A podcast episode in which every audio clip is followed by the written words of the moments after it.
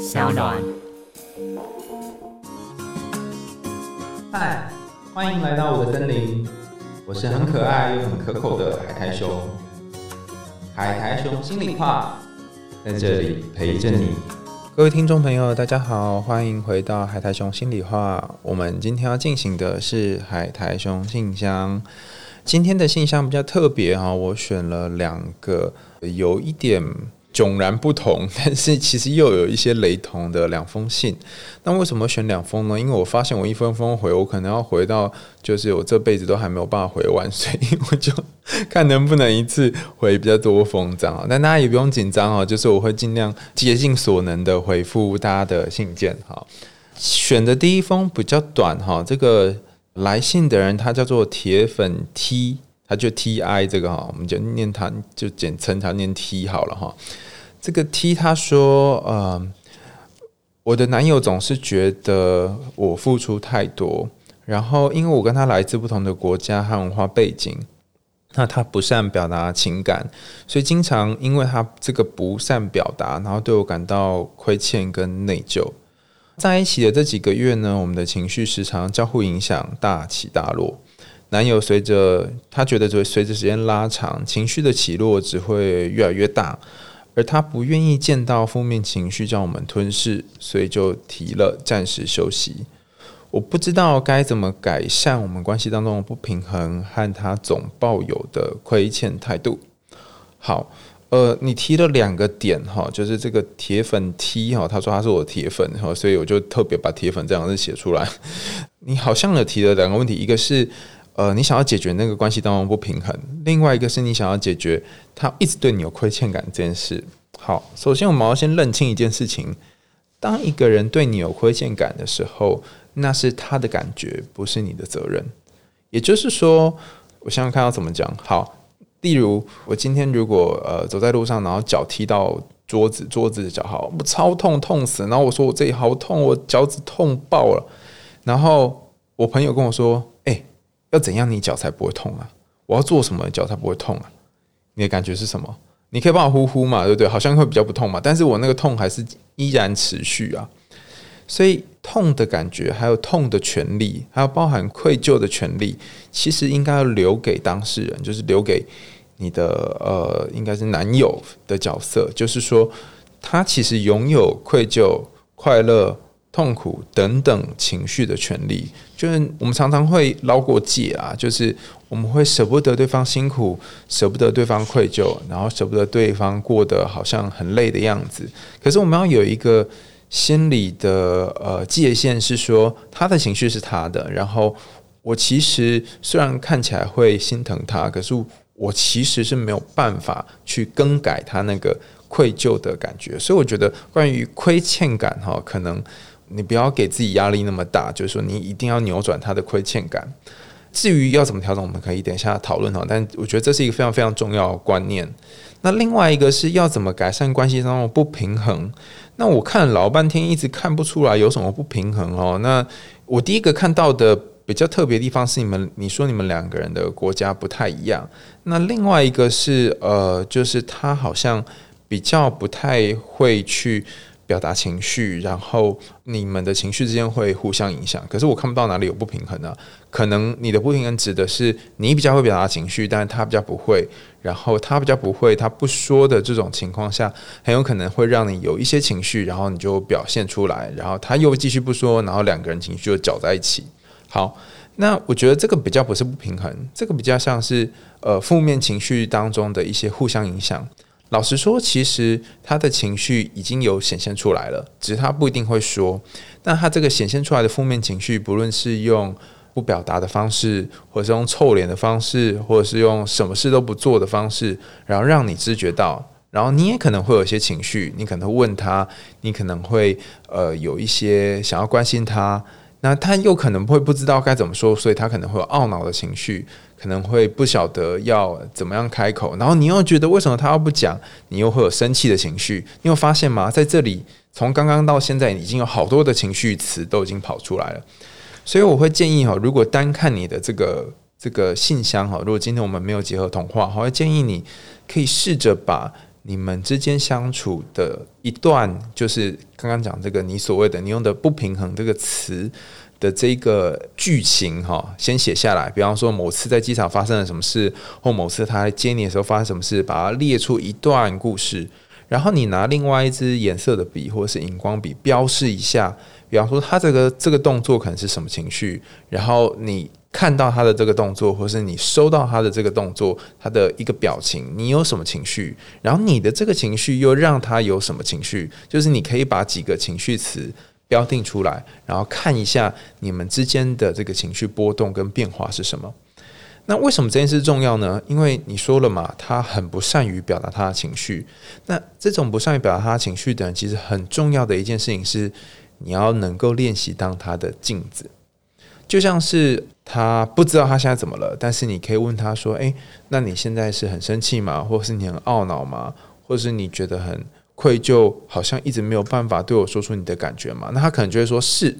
那其实只要是你核对，然后他说是，或你核对他有承认的情况下，那不跟他表达情绪是一样的吗？他就不需要因此而感到愧疚了，也不是说不需要，就是他可能愧疚感觉会少一点，因为实际上他要表达出来了，他只是透过你跟他核对的方式来表达而已。所以我觉得比较不是呃去处理这个不平衡，比较是去处理你们两个人如何在情绪上面的沟通。不过，当然，我也有闻到一个不平衡的味道，就是在于，好像他总觉得欠你什么，好像他总觉得对不起你，好像他总觉得矮你一些哈。那这个不平衡有点像你比较高，然后他比较低，那这个不平衡的感觉就会让你觉得说，诶，为什么他总是要把自己弄得很像是欠我很多的样子？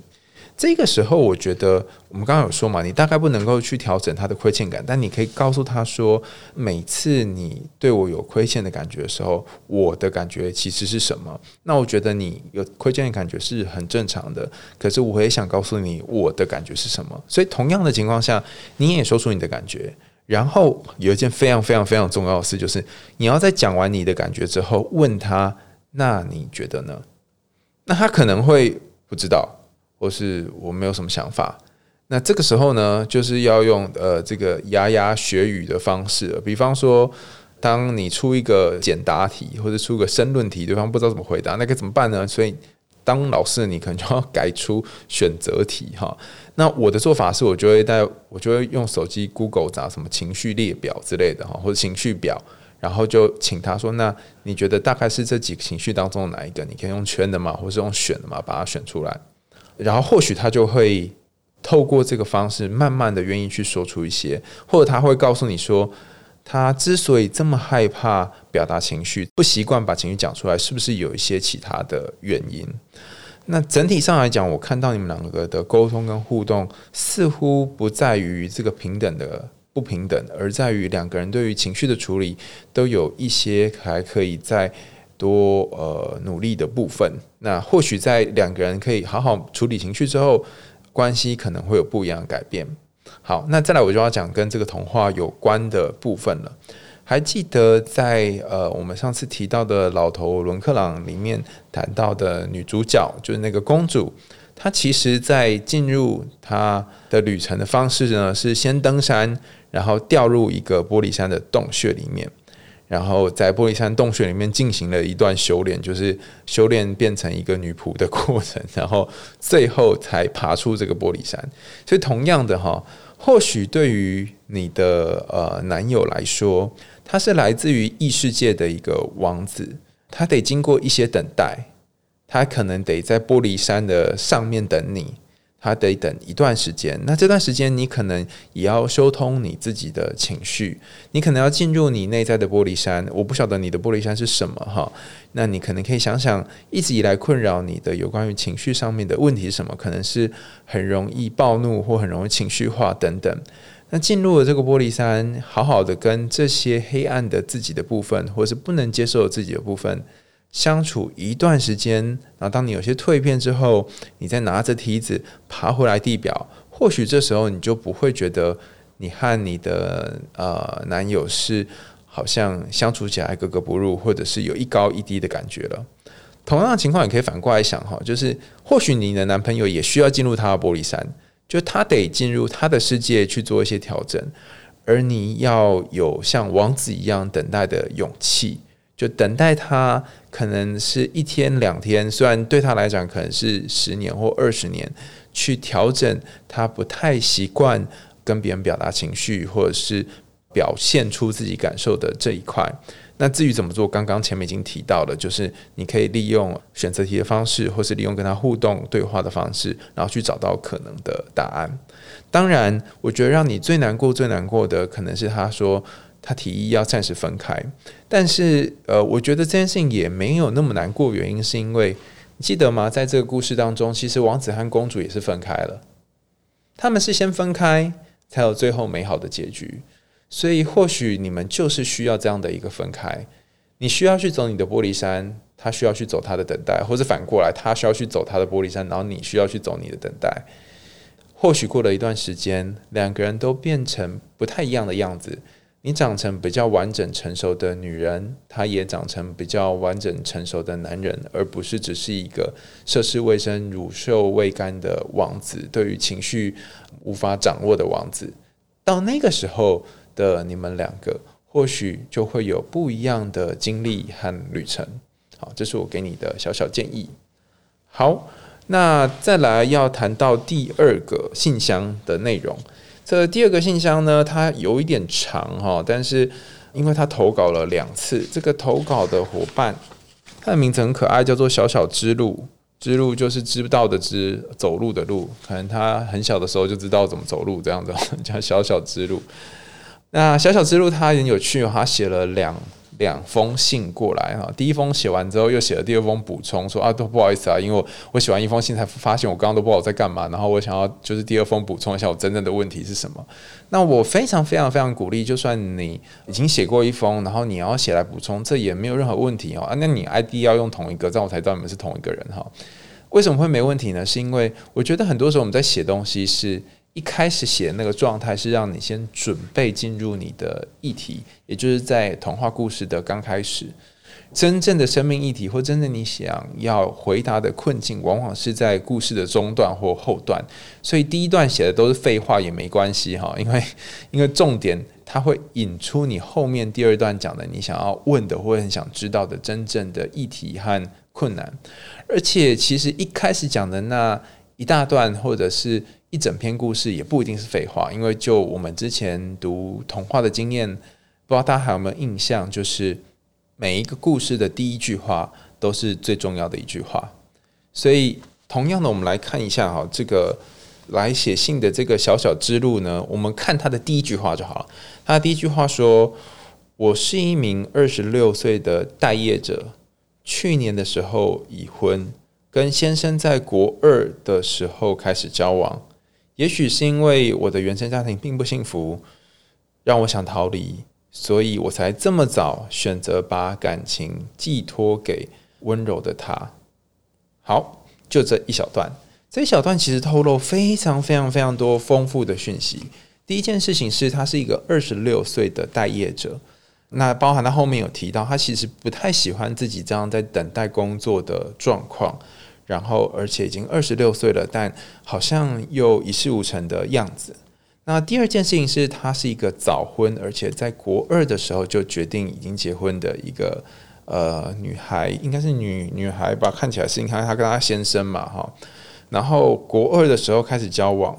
这个女孩她说，她其实一开始想结婚的原因，是因为想要逃离她不幸福的家庭。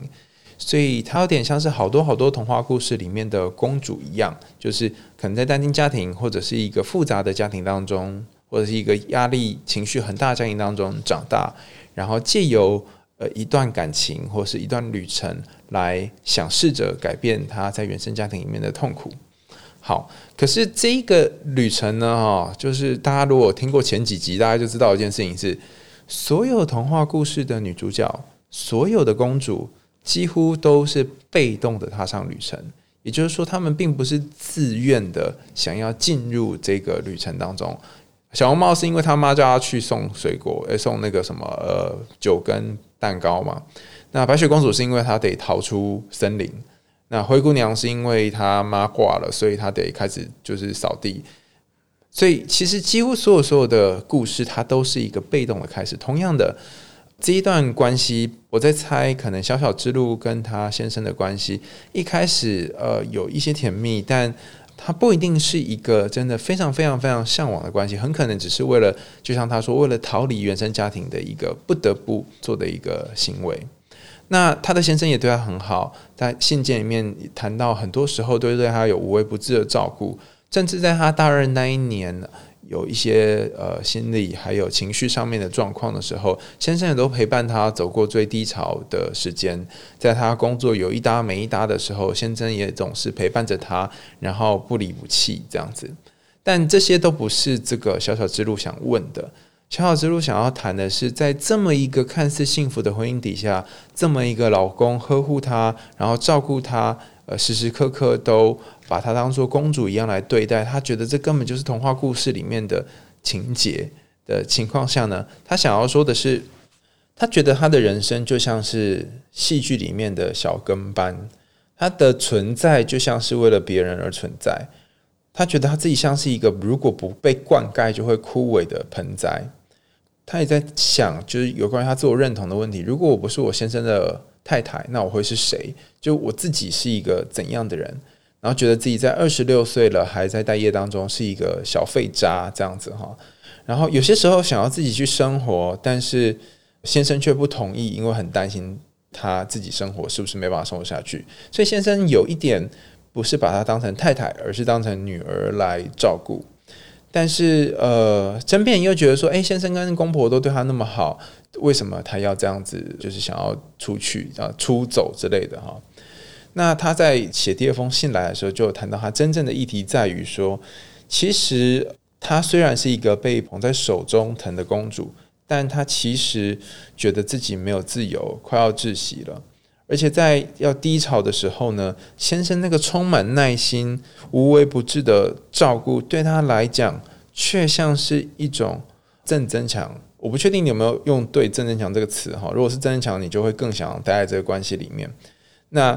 可是看起来，我觉得应该不只有正增强，还有很多的束缚的感觉。就是你会觉得在这样的无微不至的照顾当中，你真的很像一个公主，然后你好喜欢这种感觉，很但是同时又很厌恶自己只能是个温室里的公主，然后很厌恶自己是很像当个废物的妻子。然后呃，这个小小之路在他的投稿的信箱最后有说。在他的世界里面，我大概就是公主吧。可是我知道我是再平凡不过的凡人，也向往过自由生活、无拘无束的生活。可是却害怕褪去这一身公主的嫁衣，剩余的自己不过就只是失败者而已。到时候面对的失败，就是属于我自己的真真正正的失败。也许我害怕的不是伴侣挚爱的部分的自己死掉，而是自己变成失败者的可能。那我想要跟小小之路说，如果我们先单看你的信件而不谈童话的话，其实你说会不会你褪下公主的衣服，你就是失败者？那我想要反过来问一个问题：是你不褪下公主的衣服，你继续待在这个宫殿里面，你就不是失败者吗？你就能够保持某一种胜利吗？还是其实你穿着公主的衣服？然后不敢踏出一步，这件事情对你来说才是真正真正的失败呢。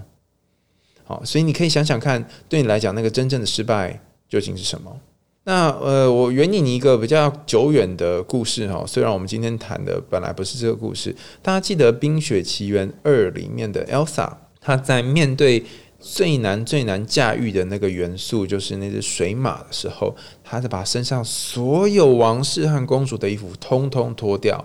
只差没有脱光而已。因为那是小孩子也可以看的电影哈，全部通通脱掉，然后用他孑然一身的方式去驾驭这个水马。所以，当你要遇到一个跟你内在很重要、很切身相关的课题的时候，其实你需要做的事情是把。呃，你的身份还有你的很多角色都卸除掉，然后用最原本的自己去跟他打仗。那这个打仗可能会是一个人奋战的旅程，那他可能会在生死边缘徘徊，呃，那当然不是说你就是把你老公丢着，然后不管你自己的感情或者是忧郁的状况自己去面对，而是你或许要有一些不靠老公，然后靠自己的勇气，然后这个勇气长出来，让你去面对，不论是你的忧郁、你的工作、你的情绪，或是你的身心精神状况等等，你得有一个自己下去玻璃山，然后自己去进入进入这个挑战的过程。那这个过程，它其实应该会是危险的、痛苦的，而且会是充满各种种种未知的。可是，我猜也是因为在这档冒险的过程当中，你才有机会让你重新开始发现自己是自由的、有用的，而不是只是个小废渣。我们想象一下哈，如果那个 Elsa 公主在跟水马打斗过程当中，她最后输了，然后她最后。呃，无法驾驭水马，甚至被水马踩在地上，然后嘴巴还吐水，像那个金鱼一样这样子哦，很可怜。那我们会说 Elsa 是一个没用的人吗？还是我们会说她其实是一个很勇敢的、很愿意为自己想要驾驭的东西拼命的女孩呢？所以同样的情况，就算你变得孑然一身，或者是。你暂时离开了这段婚姻关系，可能是你去做一个旅行，或者是你暂时去找一个就是不依赖先生的工作，就是你花一些时间在你自己身上去做不是妻子的角色。这件事情对你来讲，其可能超级超级难。那你开始做了之后，那个自由的自己，那个向往不一样生活，然后不想要被窒息的自己，或许就有机会可以长出来。回到老头伦克朗的故事。在这个故事里面，其实我们可以想到一个，就是可以发现一件事情是，公主她是生长在一个单亲家庭当中，她可能也没有受到好的母亲的挚爱，所以当父王给他了一个标准，就是说，哦，那个能够娶你的人就是越过玻璃山的人，他就很懵懂的陪着这个王子去爬了玻璃山，可是，在爬玻璃山的过程当中，自己却坠落了。所以，同样的，或许你的儿时的一些经验，包含原生家庭的一些痛苦，让你展开了你的旅程。那这个旅程是可能是不自愿的，或者是你一开始以为是只要陪着这个你爱的人就会有解的，但它终究要变成一个你跌落玻璃山，然后自己去面对，然后自己去和一些你很厌恶的部分相处的过程。我不知道你遇到你的老头伦克朗了没有，但呃，如果你遇到了，那应该又会是一串很长期的修炼。这个修炼可能是你必须去接纳自己好讨厌自己的一块，你必须去看到自己每天每天会很厌恶自己的那一块。然后你可能得在和这些部分相处的情况下，依然能够过好每天的生活。比方说铺好床铺啊、洗好碗啊、弄好被子啊等等这些琐事的生活。那不是说你在日常生活中要做这件事啊，而是说你依然要过日子，你依然可能要工作，依然可能要找一个。因为你现在是待业中嘛，哈，让你可以找回自我价值的事情，它它可能是个工作，或者可能是个社团，或可能是一个你投入的领域。那当你在婚姻以外的地方找到别的角色，当你不只是个妻子，当你可能是某个教会的成员，或者是某一个团体的组长，或者是某一个课程的老师，好。当你可以是其他的角色和名称的时候，当你除了公主这个名字之外，你多了曼罗斯妈妈或者是其他的角色名称的时候，你的人生才会开始有一些其他的转变。所以我想要给这个小小之路的一个建议就是。要不要试着去走一个不一样的人生的路？而这个不一样的人生的路，其实只有一个很简单的开启点，就是尝试一个不同的身份。如果你不是太太，那你可以是谁？如果你不是他的妻子，那你可以是谁？就像你说的，你有没有可能在任何的组织或任何的活动，或是任何的别人身上扮演一个角色？例如说，你也可以是你妈妈的女儿，或是你也可以是你家里面兄弟姐妹的姐姐或妹妹。你也可以是某个朋友的朋友。那在你的生活当中，多去练习扮演太太以外的角色，那个被窒息的自己，或许就有机会可以长出来。好，那。为什么今天在老头伦克朗这个童话之后要把这两个故事放在一起呢？哈，就是后来我跟邱浩讨论了一下，我发现，诶，他真的是慧眼独具。他说，其实这两个呃信箱哈，就是一个是在讲一段关系当中的男性，他感到很愧疚，没有办法能够表达情绪。那第二封信是在讲一段关系当中女性，她感觉到自己很没用，然后感觉到不平等，那没有办法。长出自我，然后变得很有用的样子。那两个刚好是不同的角色，一个是男性觉得自己好像有一些状况，一个是女性觉得自己有些状况。但无论如何，其实我觉得他都在谈一个内在的不平衡。以第一封信件来说，他在谈的其实是不论是写信来的这位苦主哈 T 铁粉 T 哈，他自己情绪的不平衡，或者是对方他没有办法跟呃情绪相处的不平衡。那或者是第二封信当中，这个小小之路，他在自己的地位跟先生的地位当中找不到平衡点，这些不平衡其实都是广泛存在于关系当中的。就像我们的家族治疗老师跟我们说，只要是任何一段感情或者任何一段婚姻里面，就势必会有权力的问题，一定会有一些人在某些时刻是掌握权力的，有另外一些人是权力比较小的。那没有权利的人就会想要把权利给抓回来，然后想要拥有这段关系的权利。但是这个权利就像是那个呃《哈利波特》里面那个金球一样哈，就是大家会去抢着它，可能一下子先生获得，一下子太太获得。那重点不在于谁获得了这个权利，重点在于谁在这个权力的拉扯当中呢，找到了内心当中那个平和的感觉。所以，对于这两个写信来的伙伴，不论是小 T 或者是小小之路，我想要给的建议是，请把焦点放回你内心的平衡上面，而不是关系的平衡上。你可能要走自己内在的玻璃山，两位都是哈。那对方也可能要走他自己内在的玻璃山。走玻璃山的意思是，那些把你已经知道的，把你。可能从书上看过很多遍的，不论是沟通技巧，或者是表达，或者是感受的这些能力，把它变成一个可以务实的、可以去体会的、可以去实践的过程，而不是只有知道而已。你不是只是透过玻璃山去看到玻璃里面，哇，好漂亮，有好多东西这样而已，而是你要真正下到这个黑暗的地方，然后真正去体会这个玻璃的刺，还有它的痛苦，以及。它可能给你带来的黑暗，还有它带来给你的一些蜕变。今天的海苔熊信箱呢，回复了两封信，哈，那两封信都是跟老头伦克朗有关的。那下一集呢，哈，我们要谈一个不是童话故事，但是是一个非常非常有名的动画，叫做《玩偶游戏》。小时候我记得我在那个国中的时候，非常非常非常。迷这个玩偶游戏哈，那那个时候我们班上的女生也都很喜欢苍田沙男跟雨山哦。那玩偶游戏其实是一个非常有趣而且很有寓意的故事。只是如果我们都只看到就是沙男跟这个雨山两个人的暧昧或恋爱情境的话，就觉得啊怎么做这样子？但其实它有好多可以值得讨论的地方。那下一集我们会请到就是玩偶游戏系